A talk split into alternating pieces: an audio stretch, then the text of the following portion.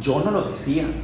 Ah, yo ok. nunca lo compartí. O sea, nena, nadie quiere decir, hablo solo en mi cuarto. No era normal. no existían los stories, no habían, no habían blogs. no había- estás hablando solo como bruto en tu cuarto. Por supuesto. Ya sabes, yo casi casi susurraba, o sea, el primero y el Mario, ya sabes de que, ¿qué onda? O sea, me metía yo en mi baño para que no se escuchara, ya sabes. Mi nombre es Ana, con doble. Con doble. Y en este espacio venimos a romper paradigmas, a cambiar nuestra perspectiva sobre todas las cosas, a descubrir el detrás de, de todas las historias de éxito y no tanto éxito que nos inspiran a nunca parar.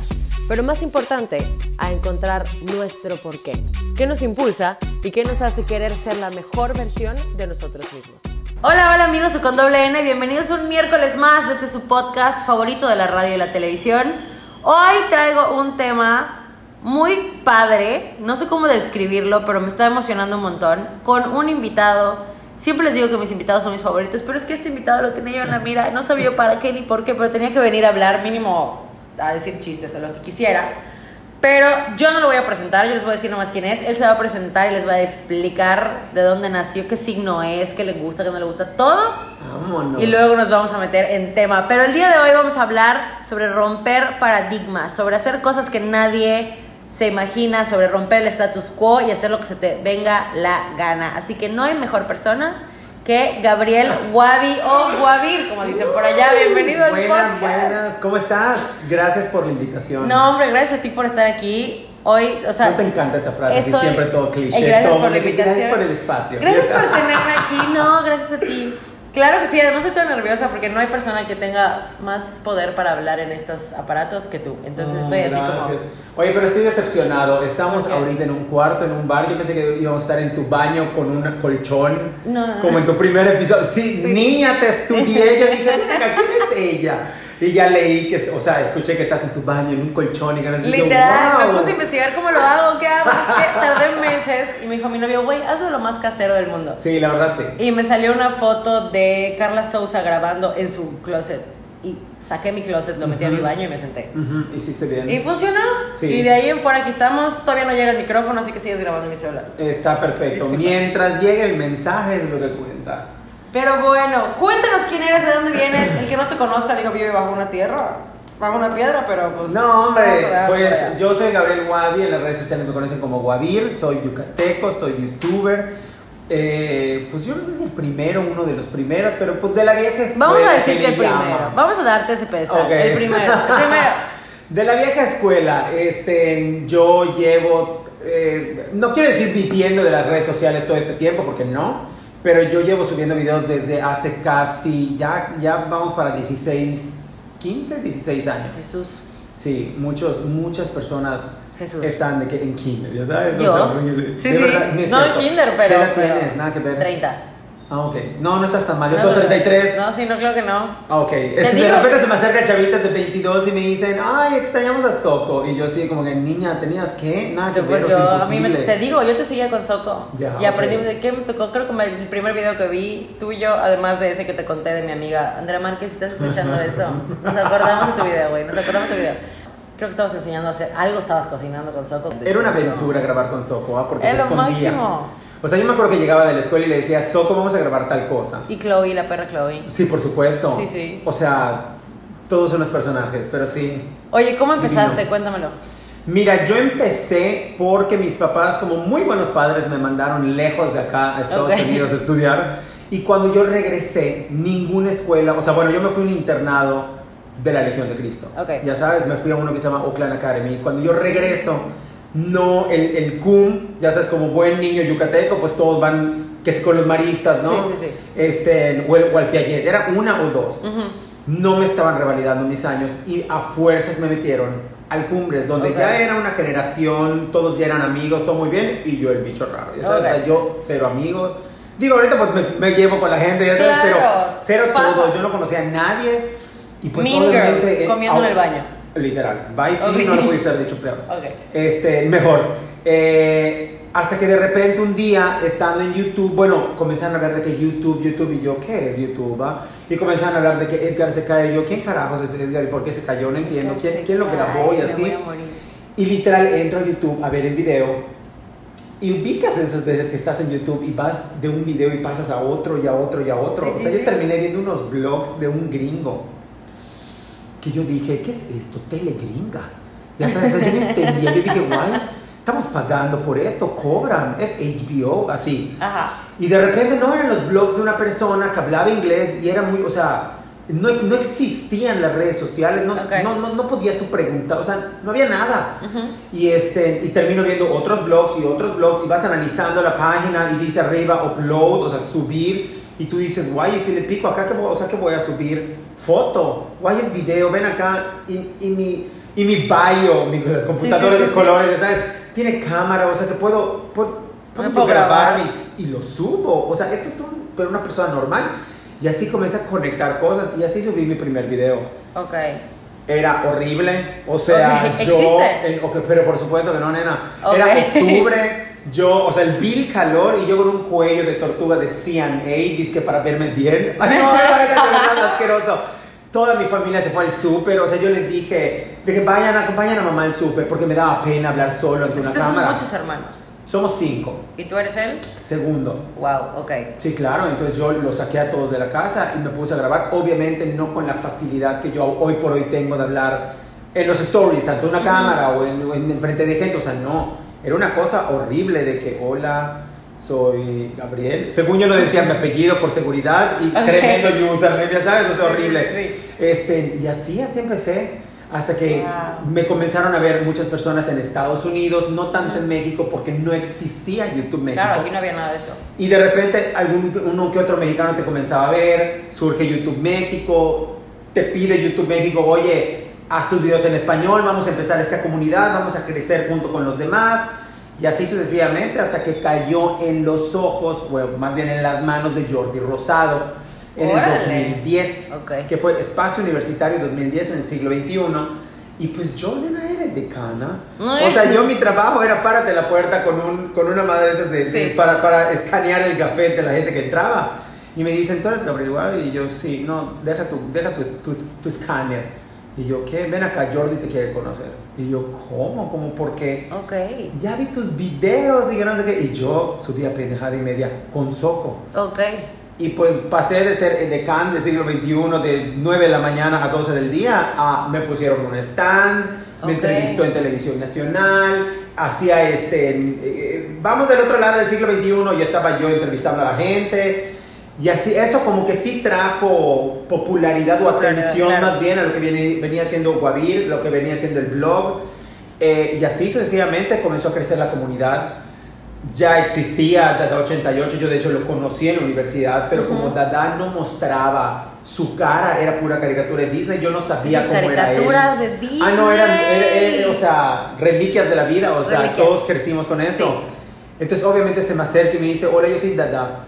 Y yo, claro que no, Dada no tiene cara, ya sabes, o Ajá, sea, sí. así Dada es Úrsula de Exactamente. ¿Cómo no? Y pues así vas conociendo a la gente y a tu comunidad, ¿no? Que si, que si Luz de 89, que si Soy Tato, que si Yayo Gutiérrez, que si Ben Shorts, que si Wherever Tomorrow. Y, así, y esa es la primera como que generación. Generación, ok. Y de ahí lo demás fue historia. Comenzamos a, a, a- Yo creo que lo que nos ayudó mucho a todos a un boom fue colaborar. No hay manera más eficaz de que tú crezcas en lo que sea que tú hagas que colaborando. Ok. Porque llegaba un punto en el que la poca gente, porque nadie tenía los, los usuarios que tenemos hoy por hoy, ¿no? Pero la poca gente que me seguía y la poca gente que seguía eh, a Ben Shorts, yo salí en un video de él y obviamente la gente me volteaba a ver y "¿Quién decía, es?". ¿quién es él? Ya sabes, y viceversa. Entonces era la manera más orgánica de darnos a conocer y crecer. ¿Y te imaginaste este crecimiento En alguna mi vez? vida, no, por supuesto que no. O sea, tú dijiste, este es mi hobby, qué emoción, y de Claro repente que se sí, volvió no, yo dije, vida. yo no tengo nada que hacer, no tengo amigos, no quiero hacer nada. Yo hablo con mi computador y mis amigos del internet, fin. Ok. Sí, claro. ¿Y estuvo Nadie- fácil? Sí, Ajá. pero porque estuvimos, estuvimos en el momento, en la época indicada. Ujú. Ya sabes, Sí. o sea, hoy por hoy no es tan sencillo. Bueno, hoy por hoy YouTube está No, casi porque es lo que muerto. dijimos al principio, eres de los primeros y no decir que Sí. el primero de aquí. Sí. Y pues abrir, tú abriste el camino y el espacio para todos aquellos que te vienen siguiendo. un- Sí, sí, sí. Después de un rato, 16 años. No, quiero, no puedo decir que fue difícil porque fue muy natural para nosotros. Es que nosotros éramos los geeks Que hablábamos con nosotros mismos, amigos Ok. del internet. Sí, Típico sí. que lo primero que te dicen en la vida, tus mamá, tu mamá, tu papá, todo el mundo es no hables con extraños. Bye. Yo fui todo lo contrario. Todo lo contrario. O sea, yo hablando con extraños en internet y puta poniendo la cámara. Y desde que, hola, ¿cómo están? O sea, y se vuelve tu, tu núcleo, tus amigos. O sea, hoy por hoy, mis mejores amigos. Oye, ¿y a la par que lo hacías, estudiaste algo? Yo estudié comunicación. Ok. Yo estudié comunicación, sí fue, valga, digo, alimentando el título del Ujú. podcast, para mí eso sí fue un ro- rompiendo paradigmas en mi familia. Ok. Porque pues, mi papá empresario, mi mamá pues trabajaba con mi papá y no sé qué, y obviamente, ay, ustedes van a seguir con esta empresa y yo, "Ah, no, porque aparte no". eres el segundo y arriba ti hay mujer, Exactamente, ¿no? exactamente. Sí. Entonces sentía la presión, Sí ¿no? De que tienes que hacer lo que, lo que hace tu papá. O sea, nada claro. que ver. Y en el momento, de hecho, yo me acuerdo cuando le dije a mi papá, porque yo siempre dije, quiero estudiar turismo. Ok. Que porque no había matemáticas en la, en la carrera, entonces dije, ah, turismo es lo mío. Hermano, Vale. lo mismo dije de recursos naturales. Por cálculo 1, 2 probabilidad. Sí, vieja, nada que ver, o sea, fatal. Imposible. Y este, hasta que, hasta que descubrí, porque yo empiezo a subir videos en la prepa, Ok. un maestro mío que se llama Carlos Pérez Ujú. me dijo, tú tienes que estudiar comunicación. Y yo, ¿qué? ¿Qué es eso? Y para mí comunicación era tele, ya sabes, o sea, CIPSE, Canal 13, Televisa, Azteca, o sea, tele, ¿no? Y yo, guay, no, yo no quiero tele. no-". Es que tú tienes que ser comunicólogo. Pero es que yo no quiero ser reportero, tú tienes que estudiar y me hicieron un examen, el examen que te hacen en Sí, segundo para de... tus aptitudes. Exactamente, ¿no?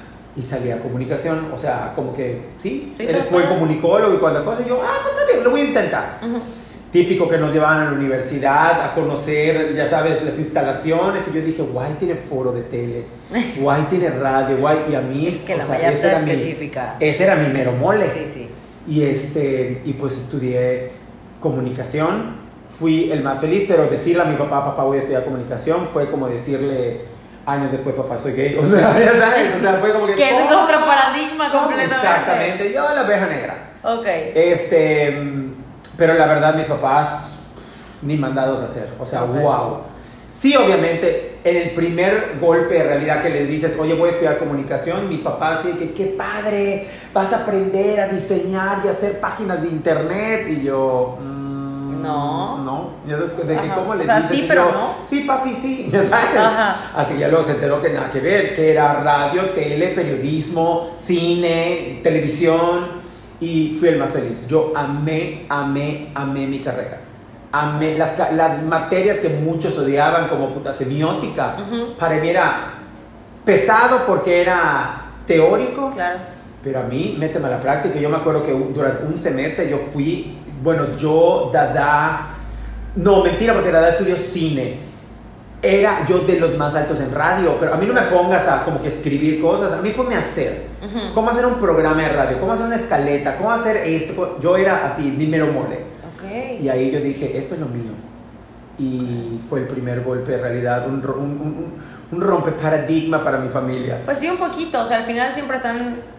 Y no lo hacen en el mal, no lo hacen en el mal plan, vienen de un excelente lugar, pero están acostumbrados a ver o vienen de otra escuela, vienen de otra historia y están esperando que tú tengas lo que para ellos es un futuro seguro. Claro. Y de repente te sales con, con comunicación. Comunicación. Y no solo comunicación, que pues todavía dices, bueno, existe la carrera, voy a ir a una universidad. Claro. Pero un, bueno, señores, me voy a dedicar a subir videos a YouTube. Yo no tengo oficina, yo no tengo traje, sastre, yo no tengo clientes. ¿Estuvo fácil esa Mm, parte? no. O sea, nunca te dijeron. Claro que sí, me dijeron, te ponte a trabajar. Por supuesto Por que sí. O sea, yo me acuerdo que estaba en mi penúltimo semestre de la carrera. Bueno, cuando estás haciendo tus prácticas, me mandaron a, un, a unas oficinas de publicidad que se llama CREAD, Ok. en la campestre. Y este estaba súper cerquita de mi casa y yo, wow, qué padre. Y mi mamá dijo, ay, de acá es. Él va a trabajar en publicidad y bla, bla. Pero ojo, yo en realidad en ese momento no ganaba no, No, monetizaba en YouTube. Ah, ok. Ya sabes, o sea, nadie ganaba. Estábamos empezando en Estados Unidos, estaban empezando a cobrar y nadie entendía cómo. Era imposible tú ganar del internet, o sea, nadie se lo imaginaba. Hasta que de repente ya mi último año escolar de la universidad, mi mamá me dijo, que ponte a trabajar, vamos a meterte a Televisa y conocemos, y tus tíos conocen, o si no, acá en canal, no sé qué número, no sé. Y yo obviamente, un mamá, o sea, pues, pues no, la verdad no, no, no quiero. O sea, no porque yo menosprecie el trabajo que hacen en las tele- pero no, lo, no, yo no quería eso. Y si yo veía claramente, o tenía fe, más bien, en un panorama que yo estaba imaginándome junto con mis compañeros, como que dices, "Mm, lo voy a intentar. Y aún así yo me gradué y me fui a, a- a vivir a Canadá. Me fui un año sabático a trabajar porque había una visa que te daban, una visa canadiense para trabajar en Ajá. lo que tú quisieras. Me fui a Urban Outfitters a ganar nada porque lo que me pagaban lo gastaba. Regresé y fue que ya dije, yo me acuerdo perfecto, ¿cómo puedo regresar a México ganando dinero Ajá. sin trabajar en un lugar normal? Ok. y yo ya monetizaba, pero yo no, pues no ganabas tanto. Es que la gente cree o creía que monetizar en YouTube es wow, Millones. el millón de, digo, a menos de que seas Yuji y te vaya de que súper bien y tengas millones de visitas por video, o sea, Ajá. no. Los mortales no éramos así. Ok. Pero entonces yo dije, ok, si yo subo tantos videos al mes y me dan tanto, ¿qué pasa si subo 20 videos al mes? O sea, ¿qué pasa si hago mi oficina, subir contenido de lunes a viernes? Y fue que empecé a subir videos de lunes a viernes durante tres años sin parar. Wow. Y ahí, fue donde mi canal, puff, explotó. O sea, como que siempre tuvo otro, así como con Jordi Rosado, un boom. Nun- Guavir nunca ha tenido o nunca tuvo un boom así de pum, pico y luego va hacia abajo. Como que eran, eran Paulatino. paulatinos, como que Ok. Jordi, ¿no? Sí. Los viajes, Ok. su vida en Estados Unidos, y no, ya sabes, o sea, como que así fue subiendo, ¿no? escalando. Fue escalando y, y se convirtió eso en mi trabajo. Me firmé con una, con una agencia que se- en ese momento se llamaba Machinima, Ok. que mi amiga Marcela Mosqueda, ella me mete ahí y obviamente ellos te pagaban un poco más de lo que te pagaba Google si tú te quedaras sin, sin agencia, ¿no? Ok, ok. Y pues ahí empecé y luego pues comienzan las campañas, comienzan a preguntarte, oye, ¿y si te pago publicidad? Y yo, ¿cómo, cara? O sea, ¿para qué quieres publicidad? ¿Quién te va? O sea, ¿qué? Que quieres ¿Cómo? poner en mi canal. Y yo me acuerdo que la primera persona que me pagó, una de las primeras personas que me pagó por publicidad fue un amigo de mi exnovio en ese momento que se llama Juan, Ok. que eh, es, bueno, porque siguen habiendo eh, Frus. Sí. Bueno, el Frus de, la, de lo que era eh, City Center. Sí. O sea, yo salí en un video en la pantalla, así como que sirviéndome Jogging Fruits y no sé qué. Entonces, esa fue mi primera campaña, de mis primeras campañas. Ok. Y una de croquetas para mi perro. O sea, ni siquiera salía yo, así ya sabes. Bien, Chloe. Y ahí empiezas a, a como que generar dinero y dices, oye, pues me está resultando. Tomando en cuenta que yo era un chavito y que pues obviamente no tienes que mantener a nadie, vives Por supuesto, con tus papás. Exactamente. Y está más fácil. Y cuando veían todo ese crecimiento, ya empezaron a decir, ok, Me dejaban de chiste. intenciar, Ah, pero te decían, "Mm, ok, eso es ahorita, eso ¿Y es tu, después? tu viernes 13, ¿cuándo, ¿cuándo viene lo siguiente? Ya se vivió tranquila, tranquila. Pero yo me acuerdo que ya cuando, creo que me dejaron de intenciar, cuando les dije, me voy a ir, o sea, porque te digo, viví en Estados Unidos, regresé, regresé a casa de mi mamá, Ajá. y fue que yo ya podía pagarme un departamento. Ok. Y tenía yo escasos 21, 22 años. Ok. Entonces yo dije, ¿me puedo pagar mi departamento? Entonces mi mamá fue así como que, ¿y de dónde estás sacando el dinero? Entonces yo, mamá, ¿Sí, qué estás es que diciendo? Es trabajo. Ok. Empiezo a dar shows y como que mis papás no medían, ya sabes, como que el alcance que, olvídate, Guavir, que las redes te traían, ya Claro. sabes. Y comienzo a dar shows y me acuerdo perfecto que eh, mi primer show, o sea, ellos no fueron porque fue en otra ciudad, fue de que en Chetumal y bla, bla, bla. Pero cuando yo doy mi primer show en la vida, que fue Palenque, primero de diciembre, Palenque en Ishmaquil, Órale. en el 2003. O sea, mi mamá de repente ve a 2.900 personas allá paradas y dice, wow. Mi, es- mi hijo es una Y- celebridad. Exactamente, ajá. Wow. Y era la primera vez que yo igual tenía este choque de realidad.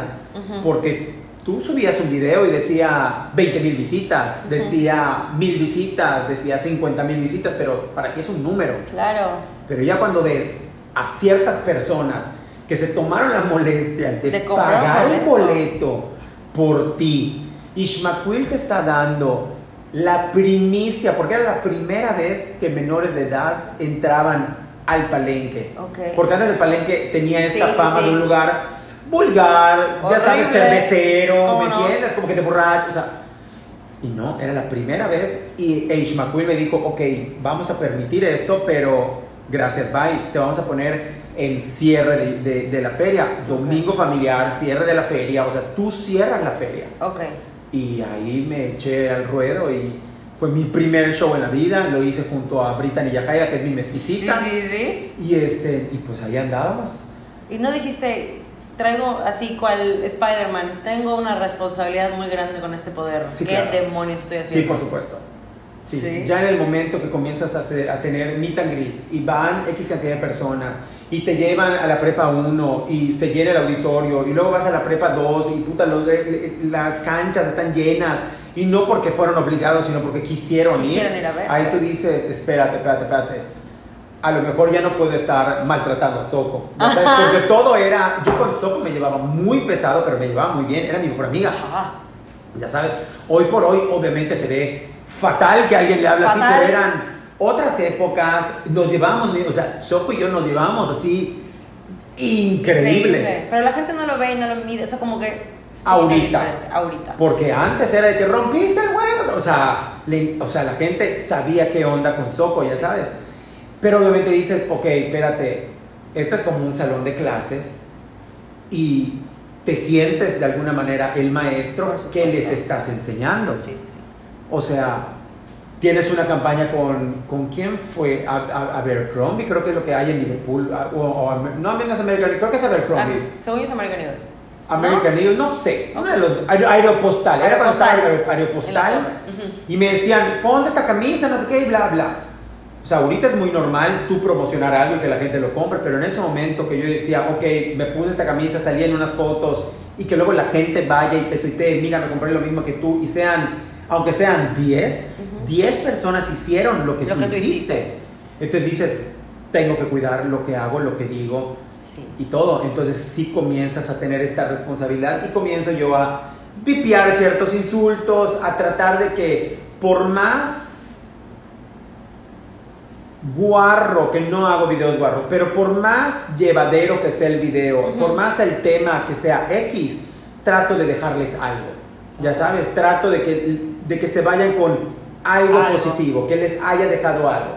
Eso es súper importante. Y nosotras, que las que damos clase, por ejemplo, nos dimos cuenta hace poco porque en el estudio en el que nosotras estamos hay un espacio específico en la clase que le decimos momento rodeo, que echamos un speech. Claro. Y al principio te echas un speech, te echas un speech y dices, ¿qué más? Me va a escuchar 30 personas en su bicicleta, les va a valer. Y luego llega gente con comentarios que te dicen, lo que me dijiste me ayudó a esto, y Sí, lo claro. que me dijiste esto. Y yo me acuerdo que el día que yo tuve ese choque de realidad, hablé sobre la depresión Ya. tema hiper difícil para que cualquier Ujú. china vecina hable. Y una chavita se acercó y me dijo, hoy en la mañana me quise quitar la vida y lo que me dijiste hizo que no me la quite. Y en ese momento dije, Wow.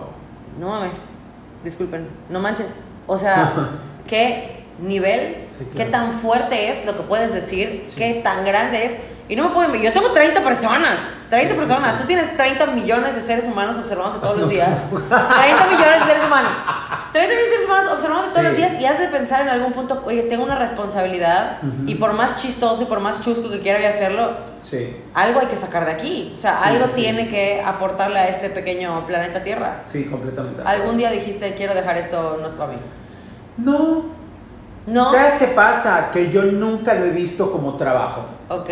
Habemos dos tipos de... Me enferma la palabra influencer, pero con eso va la gente. Muy bien.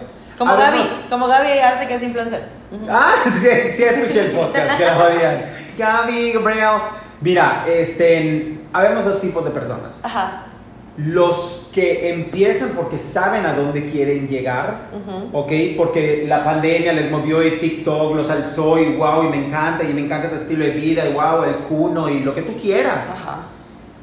y los que empezamos y no sabíamos a dónde íbamos y todo nos llegó por añadidura. Ok. Entonces, para mí, nunca ha sido trabajo. O sea, hoy por hoy te digo, bueno, sí vivo de esto y tengo marcas y hago esto y ahorita estoy abriendo una cafetería y, ok, o sea, sí vivo de esto, ya sabes, pero yo jamás lo he visto. Para mí, yo me sigo ganando la lotería hasta el día de hoy. Ok.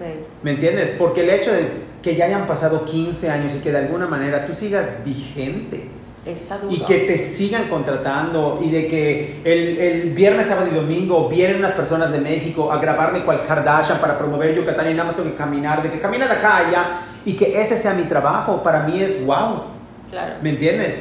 Pero no lo siento como trabajo, por lo tanto yo jamás he dicho ya no quiero hacerlo. He tenido mis momentos de mm, break, Ajá. me voy a desaparecer un, un mes, porque pues X, ¿me entiendes?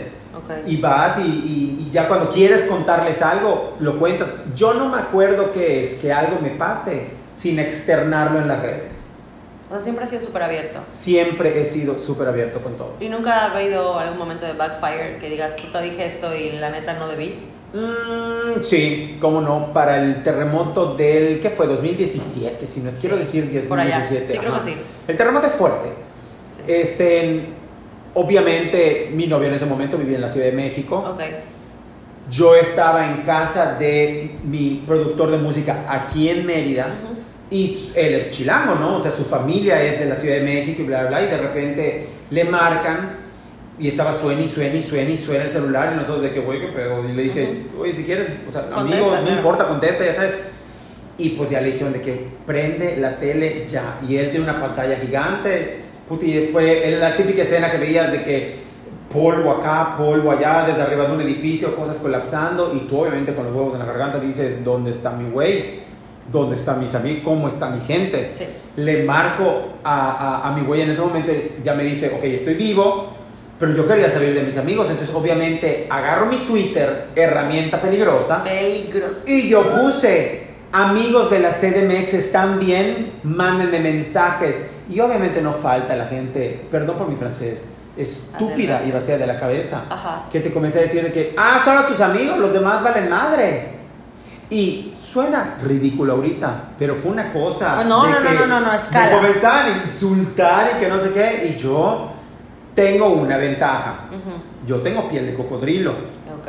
A mí me pueden venir a tratar de cancelar, a mí me pueden venir, hijo, a mí se me resbala, a mí inténtenlo y suerte, ya sabes, no, no, no, suerte con otro. Ok. ok. Yo no, no funciona conmigo, entonces no fue como que me afectó, pero sí dije que, güey, que se relaje la gente un chingo Ajá. y no borré el tweet. Por supuesto que mi representante me habló de que borra eso. O sea, yo te entiendo, pero por favor, Pero borra. Y yo no, no lo voy a borrar. Ya sabes, como buen Tauro, que Sí, sí, es cierto, soy Tauro. Como Ok. buen Tauro, ya sabes. Cabezón, madre. cabezón, Ajá. o sea. Y ya. No sí, es- ese sí fue un backfire bien feo. Bueno, pero no fue tan Para intencionado. ellos. O sea, ya al final, pues no fue tan intencionado de gente que de repente quiere hacer un chiste. Yo pensé que ibas a contar una historia de hice un chiste con el terremoto y ya estaba yo preocupada. Dije, ah, Bueno, te voy a decir una cosa. Igual, igual hubo otro momento, igual muy incómodo, porque yo en algún momento eh, solía ir al súper y grababa, yo, o sea, no sé, de qué blog, de que estoy en el súper, no sé qué, y de repente si detrás de mí yo veía que alguien atrás volteaba a ver a la cámara como diciendo, ¿por qué este niño está grabando? ¿Qué zoom. hace? Le hacía yo un zoom así horrible, blanco y negro, y era una señora Ok. este se veía pues eran las 9 de la mañana marca de almohada casi que se veía recién levantada la mujer no se veía cansada sí se veía muy cansada la verdad y ya yo lo subí jajaja y la gente pues jajaja la señora del minuto no sé qué no es broma Ana pasaron tres cuatro años como tres años y de repente estaba yo en este mismo súper, Superama en aquel momento, ya Ajá. sabes, a lo del capestre. Y me dice, oye, ¿me puedo tomar una foto contigo? Me dice una niña y le digo, sí, claro, por supuesto, gracias. Este, y me dice, dame un segundo, es que mi celular murió, déjame ir por el de mi mamá. Y yo, perfecto, voy a, me voy a- al siguiente pasillo, ya voy a estar. Muy bien. Doble pasillo, llega la niña corriendo y la mamá atrás. Y me dice, "M- Guavir, ya, ya, ya, mi mamá no las va a tomar. Me tomo la foto Y la señora nada más baja el celular y me dice, no, me de- no, no, no le debería yo de estar tomando esa foto a mi hija. No, hombre, la mamá de la niña. Y yo, ¿cómo? No, espérate. No, me, no, no le debería yo de estar tomando esa foto a mi hija, porque por tu culpa mi hija sufrió mucho. Y yo no captaba, y yo, señora, creo que se está confundiendo. Y entonces yo, bueno, nena, no, no, no, no, te toca decir las cosas. Y yo, o sea, Con el fabuloso en la mano, Con el vómito en la garganta, o sea, yo dije, ¿qué está pasando? Ya sabes. Y me dice, tú hace tiempo subiste un video donde me hiciste zoom. Y todas las niñas del salón de mi hija se burlaron de mí. Y yo estaba terminando mi proceso de quimioterapias. Y me veía fatal. Y mi hija la bullearon lo que no te imaginas. Y la tuve que sacar de la escuela. A la madre. Pero te digo una cosa, después de todo te tengo que agradecer. Así me lo dijo la señora, ¿eh? Y yo, ¿qué onda con la, o sea, la veleta? O sea, ¿qué está pasando? Ya sabes, el roller coaster.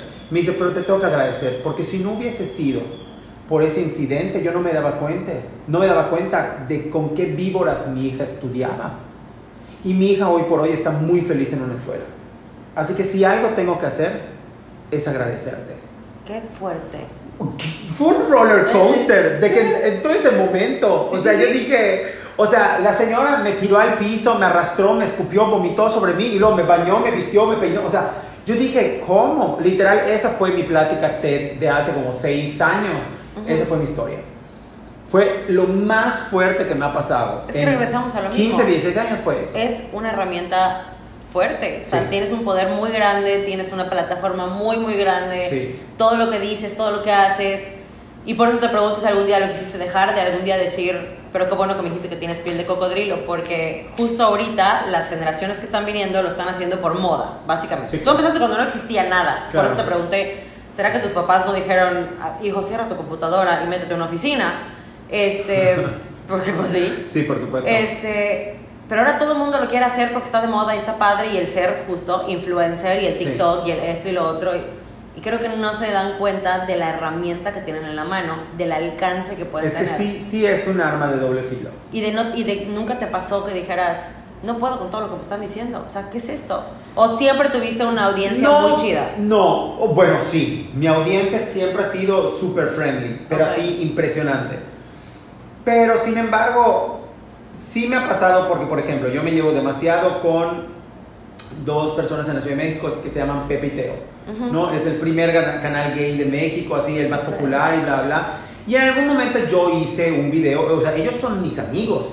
Yo hice un video con ellos, pero yo no entiendo, o sea, fue el video en el que más me soltado en un tema gay, no vulgar. Hablamos, hablamos muy padre, o sea, es Ok. de mis videos favoritos, pero por alguna razón su público, o el, no quiero decir todo el mundo, pero el 40% de su público no dio. Y yo dije, pues bien por ellos, o sea, pues yo qué hago, o sea... Claro. Pues, no sé, ¿qué, te digo? Ya sabes. Ujú. y, y migraban a mi canal y me decían de que te odiamos en el canal de Pepite. Y ellos, o sea, literal, les decían de que, oigan, gordas, o sea, tranquilo, Guapir es nuestra mamá, porque siempre dicen que soy su mamá. Guapir es nuestra mamá, o sea, no pasa, o sea, todo bien, o sea, no. Según ellos me porté muy mamón en el video y fue el video en el que mejor nos las hemos pasado, ya sabes. O sea, son cosas que se salen de tus manos, que tú no tienes control, que ya es literal por la perspectiva de la gente y te comienzan a atacar. ¿Qué hago? Ponerme a llorar, no, nena, tiempo no tengo. Ok. No tengo. O sea.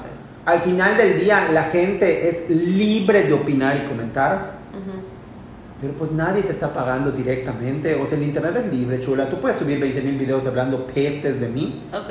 Adelante. ¿Y qué hago? Bajarlos, ¿no? Se llama promo. Ok. No existe Mala bad press. Ok. Never. Pues es que al final, y lo estaba escuchando hoy en un libro que estoy, que estoy escuchando cuando lo estoy leyendo. Este, sí, nota.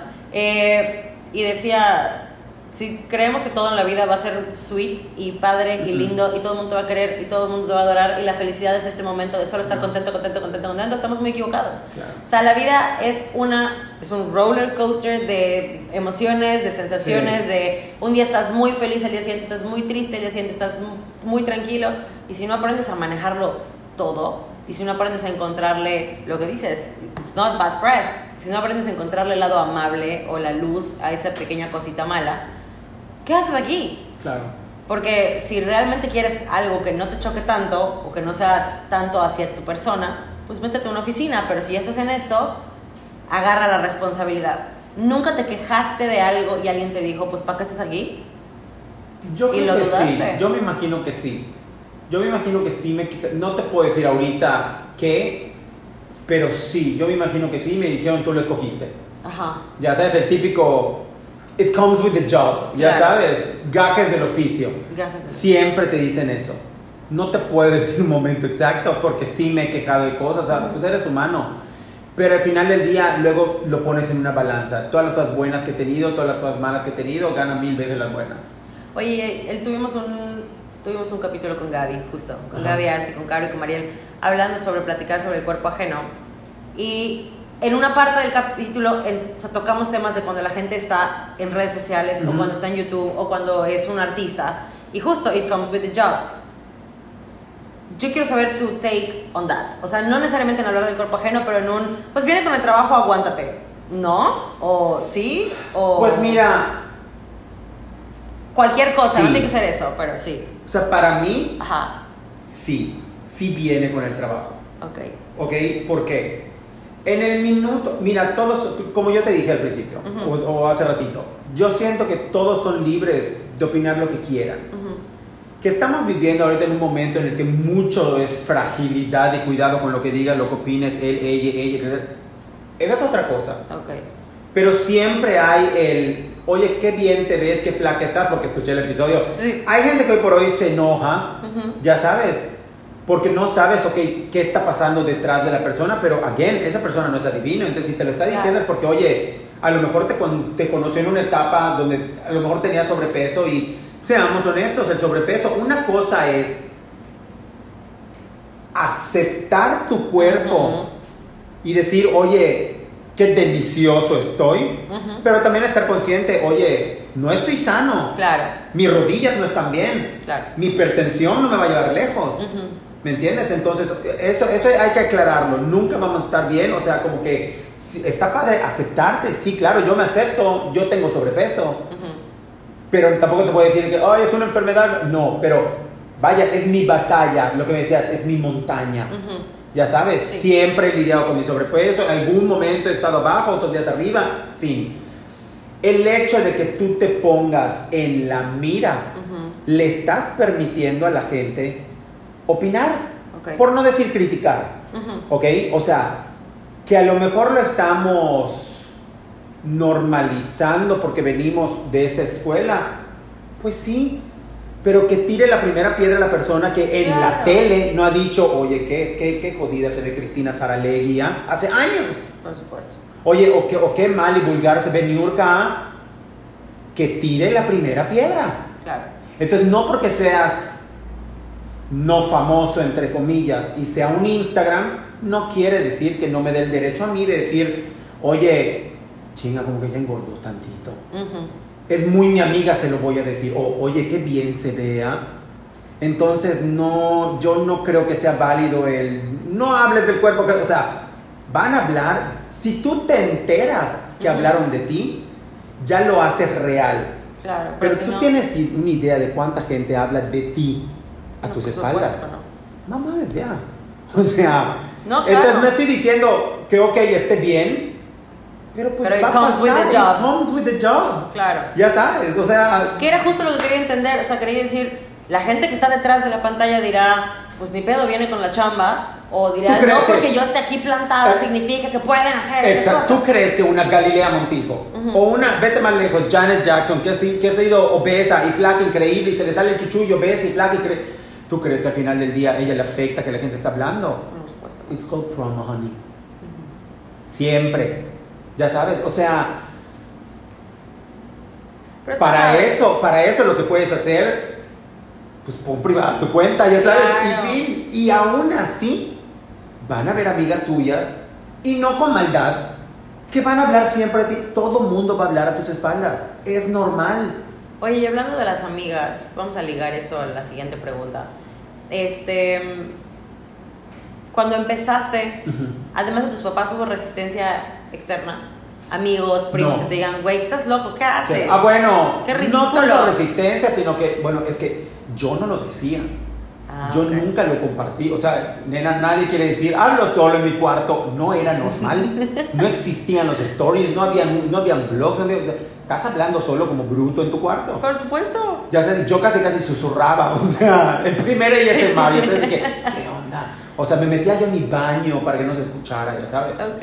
Este, ya eventualmente cuando la gente se fue enterando, sí, como que, güey, ¿qué haces Ajá. en la primera página? Porque en algunas ocasiones YouTube antes te ponía featured, ¿no? En la primera página. Entonces, como en dos, tres ocasiones, pues tuve el, el honor, ¿no? El placer de estar ahí y ahí era donde la gente lo veía. Claro. Y decía de que, ¿eres, eres tú? O sea, ¿qué, qué, qué pedo? Yo de que no. Ya sabes, entonces no me decían no lo hagas, sino que, güey, estás loco. Y es hasta el día de hoy que la las personas con las que yo estudié Ujú. me preguntan, ¿sigues haciendo tus cosas? O sea, ellos no te pierden la pista. Ok. Son muy poquitos los de mi generación que me dicen, oye, no mames, te vi abrazando a Ellen. Oye, no mames, te vi este, entrevistando a Mel Gibson. Oye, no mames, te vi... La situación de él en la seguida del día Vale. 1 al día 10. Me la que escribir. O sea, dije, Sí. qué envidia, qué envidia. ¿Qué tal? Increíble. Entonces, obviamente, no te siguen. O sea, de repente, yo me acuerdo para un show que tuve en el Armando Manzanero, eh, era el de Peguavir Halloween, edición Halloween, Ujú. una cosa así. O sea, yo tuve un espectacular, literal, en- sobre todo periférico, y la gente lo veía. Y mis amigos me mandaban fotos de que, ¿qué haces? ¿No te da vergüenza? Y yo, ya no, ya no lo siento, como, me da risas, como que, ay, déjame, déjame. O sea. Para ellos yo no gano de esto. A ellos no les preguntes por qué ha pasado. Que sus primos, sobrinos o amigos o yo qué sé les preguntan, oye, que tú estudiaste con Guavir. Y ellos dicen, Sí. ¿con Gabriel? o sea, ya sabes, de que, con, con Guavi, un pollo bobo, ya sabes, o sea. Sí, claro. Y X. Cuello de tortuga, 40 Sí, gramos. claro, o sea, para ellos era, o sea, para tu generación siempre vas a ser así como que, mm, ya ¿Qué sabes, o sea, Sí. exactamente. Lo mismo mis hermanas, ¿tú crees que mis hermanas ven de que mis videos en su momento, así de que, ay, qué chistoso? A mí no me pongas, a mí no me pongas. Allá iba yo, tu mamá y, y las O sea- conchas, o sea, explícame, yo llego a hacer eso. Y Laura Medina, que me debe estar escuchando en este Ah. momento, me atropella. Mira, mi fingiendo mamá- que fue un accidente, además. Cuando yo empiezo el personaje de mi mamá fue porque X le mostré un video a mi mamá porque momentos antes en el súper me había reconocido una chavita y me pidió una foto y mi mamá toda confundida me dijo, no puedo creer que estés, o sea, ¿por qué te saludó? Mi mamá me vio en el internet en un video. Te Ok. juro que mi mamá me dijo, no puedo creer que es, es- ¿acaso esa educación te dimos tus papás y yo? Tu papá y yo, y yo, mamá, ¿qué pedo? ¿Qué, qué, qué video crees que es? Ya sabes. Llego a la casa, te lo juro, es verídico, ¿ah? Llego a la casa y le muestro el video Ajá. en donde la tía Alice, o sea, como que muestra, Guavir abre el, el, el, el, refri, no hay nada, ya sabes, y de que nada más había jamón.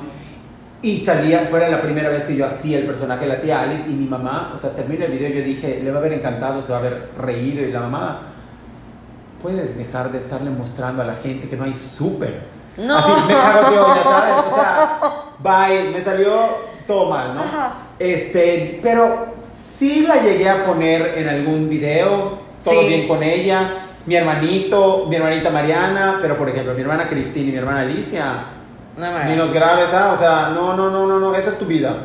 Bye, la hija perdida de los Osborns, ya sabes, o sea, como, Ok, no, a mí no, a mí no, a mí no. Pero sí, la verdad es una realidad que mi papá y mi mamá, o sea, los amo, son, son, son tus mejores RPs, ¿sabes? O sea, Ese es te presumen. Tuviste, o sea, O sea, yo mi creo mamá- que es lo que dijiste al principio, estuviste en el momento adecuado, en, o sea, en la época adecuada, con gente que te apoyó muchísimo, eso está padrísimo, porque ahorita sí es luchar contra corriente y, y qué padre tener un referente que diga, Sí. lo hago porque me encanta y lo hago porque me fascina y aquí sigo y se pone difícil, lo sigo haciendo y está padre y lo que me quieran decir me vale porque eso es lo que a mí me gusta. Es correcto. ¿Y te ves siguiéndole para siempre jamás? Pues mira, la verdad YouTube, quién sabe, YouTube ha declinado demasiado. O sea, estamos hablando de que todos tenemos visitas por los suelos, todo es, es como, como que YouTube, el algoritmo, el algoritmo desde que desde un poquito antes de la, de la pandemia, como que cambió muchísimo. O sea, en realidad ahorita yo, honestamente, de las campañas que yo tengo hasta el día de hoy, ¿qué quieres, vieja? Que yo haya yo vendido mi última campaña para YouTube hace 5 o 6 años. Ok. Nadie te compra un video de YouTube hoy por hoy. Es muy raro. Me acaban de comprar uno, pero uno hace muchísimo no. Ok. Pero muchísimo. y tuviste que migrar. Pues no tanto migrar, porque como ya estaba yo en Instagram, pues todo es Instagram. Claro. Todo mundo ve stories. Yo antes blogueaba y la gente le encantaba, pero ahora prefieren verlo en tiempo real. Ya no verlo de que, ay, mañana voy a ver lo que Gabriel hizo ayer en Nueva York. No. Claro. Prefieren de que, oigan, acaban de, de golpear a esta persona y lo estás documentando. Ya sabes, y eso es lo que le gusta a la gente. Ok. Tu día a día. Ya sabes, el cómo lo- los vas a influenciar, el qué vas a mostrar. Ok. No, o sea, no es tanto, yo, o sea, YouTube ¿Cuál crees que haya sido la clave de que sigas aquí? Wow. Si de repente hago preguntas torpes, no, te es, le no, doy, está- ¿verdad? Pero vieja, wow, wow, Pero es que, ¿cuál Prize. crees? ¿Cuál crees? Yo te voy a decir qué pienso yo. Te voy a dar mi versión. Es de que, es que eso es lo que me importa. Yo es como si te, te dijeran de que, ay, dime algo bonito de ti. No, dime que tú conoces de mí que está bonito. O sea, Yo dime siento tú. que, que la palabra no es originalidad, pero es autenticidad. Ok. Sea, yo cada vez que veo tus videos te siento auténtico, te siento tú y te tengo aquí enfrente y estás hablando como si estuviese yo grabando. O sea, no te pongo un chal en la cabeza porque, pues, ¿cómo, no? Pero yo creo que es autenticidad. Y ahorita se habla muchísimo en las redes sociales de que para generar todo es para generar gente y para vender y para todo, todo. Este, se habla mucho de ser auténtico y ser vulnerable y sacar. Creo que nunca te he visto, por ejemplo, fingir y llorar en la pantalla y Ay, decir, no. ay, yo y entonces la vida y las cosas. Eres una persona muy original, no porque hagas contenido que nadie hace, Claro. sino porque eres tú. O sea, nunca te has sentado y has dicho, bueno, ¿qué ha hecho Yuya? Lo voy a hacer. Es mi percepción. Digo, No. tampoco no vas a sacar lipsticks, No, pero no. que si quieres, adelante, yo los compro. Adelante. Pero no estás buscando qué hacen los demás para imitarlos. Estás siendo tú. Y a la gente a la que le guste, bienvenido a mi canal. Y Claro. el que no quiera, con permiso, muchas gracias. Y el Sí. que se quiera quejar, que se queje. Y el que no, no. Y tú sigues siendo la misma persona. Y es que en realidad eso es lo importante, el ser siempre tú. El o sea, yo siempre he dicho, inspírate de un chingo. Ujú. Ya sabes, o sea, inspírate de mí, inspírate de Yuyi, inspírate de, de quien tú quieras, pero a tu manera. Ok. Ya sabes, porque como tú, suena muy cliché y foque asco que lo diga, no hay nadie más. Entonces tú tienes tu manera de relatar las cosas, tú tienes tu manera de, de- de decir ciertas cosas, ¿no? De cómo lo vas a narrar. Y hay gente a la que se le da o se nos da, y hay gente a la que no, y está bien, pero hacen otro tipo de contenido, ¿me entiendes? O Sí. sea, por ejemplo, Ani Benavides, ubicas. Ok, Sí, cómo no. O sea, la mujer, yo de repente leo comentarios de que es solo una niña rica que no tiene pan, es un pan sin sal. Brother, yo veo sus stories porque me encanta su pronunciación en inglés. En la realidad no me importa su baño, no me importa su closet. Me encanta su pronunciación en inglés, pero porque yo hablo la mitad del día en inglés y la mitad en español, así soy yo, ¿me entiendes? Entonces, es el cómo lleva su vida, el, el, el cómo viste a sus hijitas, el, eso es la autenticidad de ella, Ujú. ya sabes, o sea, son ciertas cosas que dices, oye, qué padre de esto, ¿no? O sea, el morbo de cómo vive esa persona su vida y qué come. Yo te apuesto que, ok, una Victoria Beckham tiene un chingo de followers porque es ex Spice Girls o, o lo que tú quieras. Sí. Pon a Victoria Beckham a grabar stories, tipo bloguear de que, oiga, me voy a hacer un sándwich, este jamón está horrible. Se dispara su cuenta, o sea, el internet se rompe. Se rompe. Que ella te muestre, oigan, ¿saben qué? Estoy en el súper y este es el papel de baño que yo compro. Y luego te imaginas, puta, a ella y a David Beckham usándolo. O sea, dices, güey, la gente es morbosa y quiere saber más de la, de la vida de, la, gente- de las personas. Esa es una clave de la autenticidad y de lo que la gente... Ahí es donde tú enganchas a la gente, ya sabes. Y hacerlo a tu manera, vivir tú tu vida. Ya sabes, sin caer en el, ay, voy a hacer esto y Y que funcione. y que funcione. Y, o sea, ya sabes, a ver, a ver cómo queda y me voy a maquillar de esta manera, pero en la vida real no te maquillas, ya sabes. O sea, yo qué sé, no sé. Pero sí, es parte, la autenticidad tiene mucho que ver. Estoy en lo correcto, estás en lo correcto. Ahí está. ¿Ves? Muy Ah, bien, yo también muy bien. estudié, también es mi tarea. Muy bien. Pero con esa viene la última pregunta. Veamos. Y es si alguna vez dudaste de ti y de este proyecto. ¿Alguna vez dijiste esto no va a funcionar para nada? O yo qué chingado estoy haciendo, tampoco lo traigo. Fíjate que no sé si dudar, pero sí dije, va a estar el que tenga que estar. Ok. Ya sabes, o sea, soy una persona que te digo, tiene 15, 16 años haciendo esto y a mí hasta el día de hoy me dicen, ¿qué sientes de jamás, jamás haber llegado al millón de suscriptores? Ya, no siento nada. o sea, no siento nada. O sea, si me pagaran por suscriptores, dices, ching, estaría padre. Eh, Oye, estaría padre tener tu placa dorada. Quien te diga que no, es un mentiroso. Dices, oye, sí, qué padre. Pero está el que tenga que estar. O sea, a mí nunca, nunca me perjudicó ir a Campeche, Valladolid, Cancún, Yucatán y Chetumal, Mérida y Chetumal, y tener sold outs en shows. Pero de repente irme a Tijuana y tener cuarta parte del teatro vendido. ¿Por qué? Porque no se tiene que llenar. Van a ir los de Tijuana que tengan que ir. Ok. Yo voy a dar un show para la que, o sea, El mismo show, que- la que- misma el- calidad. Lo todo mismo todo, la misma gira. Que el aforo sea grande es otra cosa, pero. Ok, un maestro de 10 personas le va a dar una plática en el auditorio, que el auditorio sea de 300. Claro. Es lo mismo. O sea, yo voy a ir y voy a dar mi show a 50, a 200, aunque entre en 2000. Ya sabes, entonces para mucha gente es como que, guay, no llenamos. No, ahorita no, no, no, no tomen fotos hacia el público, ¿ah? O sea, nada más de allá para acá. O sea, nada que ver, ya sabes, eso es una estupidez. Es lo que te digo, yo creo que esa fue la clave, porque al final, este, tener una plataforma así de fuerte, estar en un pedestal así de grande, termina comiéndonos. Sí, o sea, termina, el ego termina subiendo y empiezas, soy la gran estrella, con permiso, no comments, no comments. Y decir, ¿sabes qué?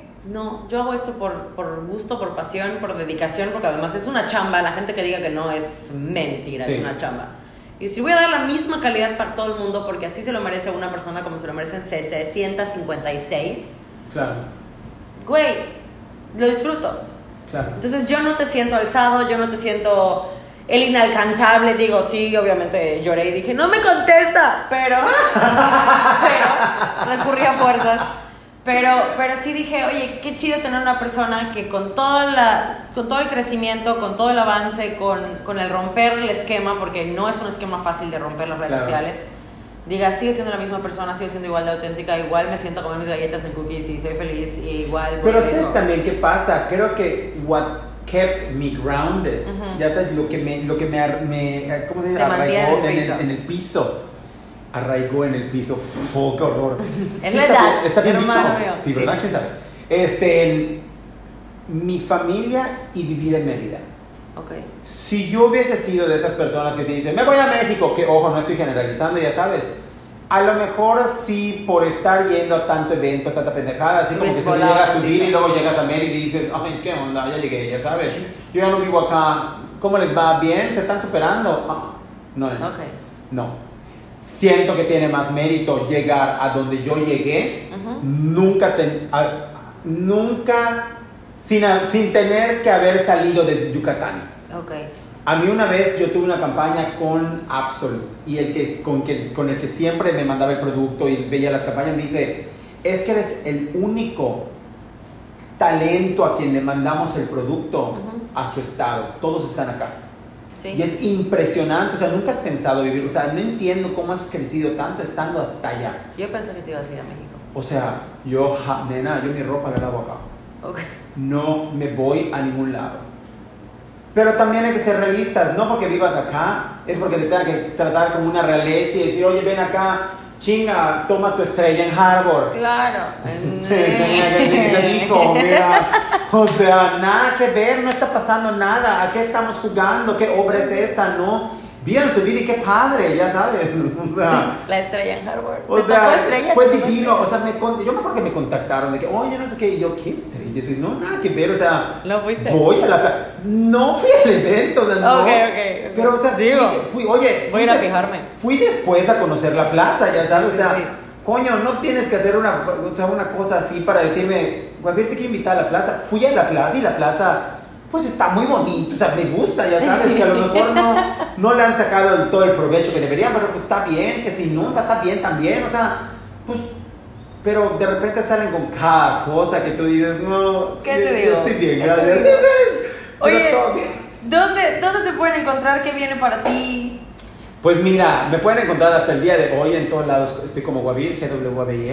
Este, em, Instagram. en ¿Qué es esa lados. cafetería? Cuéntame el chisme. Pues fíjate que siempre había querido abrir una cafetería. Ok. Y en la pandemia, como todo mundo, empecé a hacer panes y pendejadas. Pero porque yo estudié panadería y repostería. O sea, de que mis optativas de la Maya, bye. Panadería Esa era mi idea repostería. la vida. Por tus videos de Soco, yo dije, Sí. este hombre está estudiando para ser chef. No, no, no, yo feliz de la vida. Ok. Y eh, pues típico que en la pandemia, la verdad te mentiría si yo te dijera, fue como mucha gente que, que, que perdió trabajos o que dejó de trabajar o yo qué sé. Para la gente que vivimos en el internet, vieja, fue nuestra temporada Lo alta. máximo. Sí. Fue nuestra temporada alta, la que nunca habíamos tenido, porque todo el mundo te está consumiendo Por por, los ojos. Y es la realidad. Entonces tú dices, guay, me voy a arriesgar y voy a salir a grabar con siete cubrebocas, pero voy a grabar cosas. Claro. Entonces, sí llegaba un momento en el que como estoy acostumbrado a viajar antes ¿no? de la pandemia mucho por mi trabajo, pues llegaba un punto en el que yo decía, me está consumiendo mi sillón. Y yo tengo una perra que se llama Simona, que es una pug, Ujú. y hablando con mi familia de que, oigan, tenemos que hacer algo y X, pues monetizarlo, ¿por qué no? Vamos a hacer roles de canela porque a la perra se le hace así la, la cola Ay, como un sí. rol de canela. Es un juego de palabras de Simona y Cinnamon, entonces salió Cin- eh, Simone's Bakery. Ok. Y, este, y ya, es, es, ya se hizo una realidad. Siempre había querido yo poner una cafetería y me aventuré ahorita. Y ya estamos a nada, el local ya está casi listo. Literal, esta semana ya está el local listo. Yo le calculo que para dentro de una semana y media ya estaríamos este, laborando. O sea, Ay, no. divine, tengo aquí mi vaso. Está divine. Sí, y este. Está muy bonito. Y ya, así, eh, de ahí salió la idea. Qué chido, qué chido Sí, todo, sí, qué sí. chido tu historia, qué chido, porque todo el mundo se, o sea, cuando les platiqué que iba a hablar contigo, yo creo que todo el mundo se imaginó y nos va a decir que odia las redes sociales y que ya no las soporta. No. No. o sea, qué padre es platicar y yo lo digo, el ejemplo, mi ejemplo perfecto es mi mejor amigo que digo, hay muy poca gente enamorada realmente De lo que hace, sí, completamente Por más nefasto que se pueda poner el camino, hay gente realmente enamorada. Y qué chido escuchar tu historia y decir, güey, esto es querer hacerlo. O sea, esto es estar enamorado de lo que hago y decir, qué padre, qué cool, y qué padre que se te resbalen las cosas, y qué padre que seas así de auténtico, y qué padre que sigas creciendo. Muchas gracias por no, venir. No, no, a ti. y espero que no sea la única vez. No, te prometo que no es Echamos más. Vamos a el grabar uno junto con Gabriela. De algo vamos a echar el Te lo chisme, prometo, te lo prometo. pero por favor invita a. Paulina igual. Por supuesto. Estaría, estaría Por increíble. supuesto. Pero muchísimas gracias por venir, muchísimas No, gracias, gracias por a ti. tomarte el tiempo. A todos los que nos están escuchando, muchas gracias por estar aquí con nosotros. Que tengan una excelente tarde, noche, día, mañana, a la hora a la que estén escuchando esto. Y nos vemos el próximo miércoles. Bye. Bye.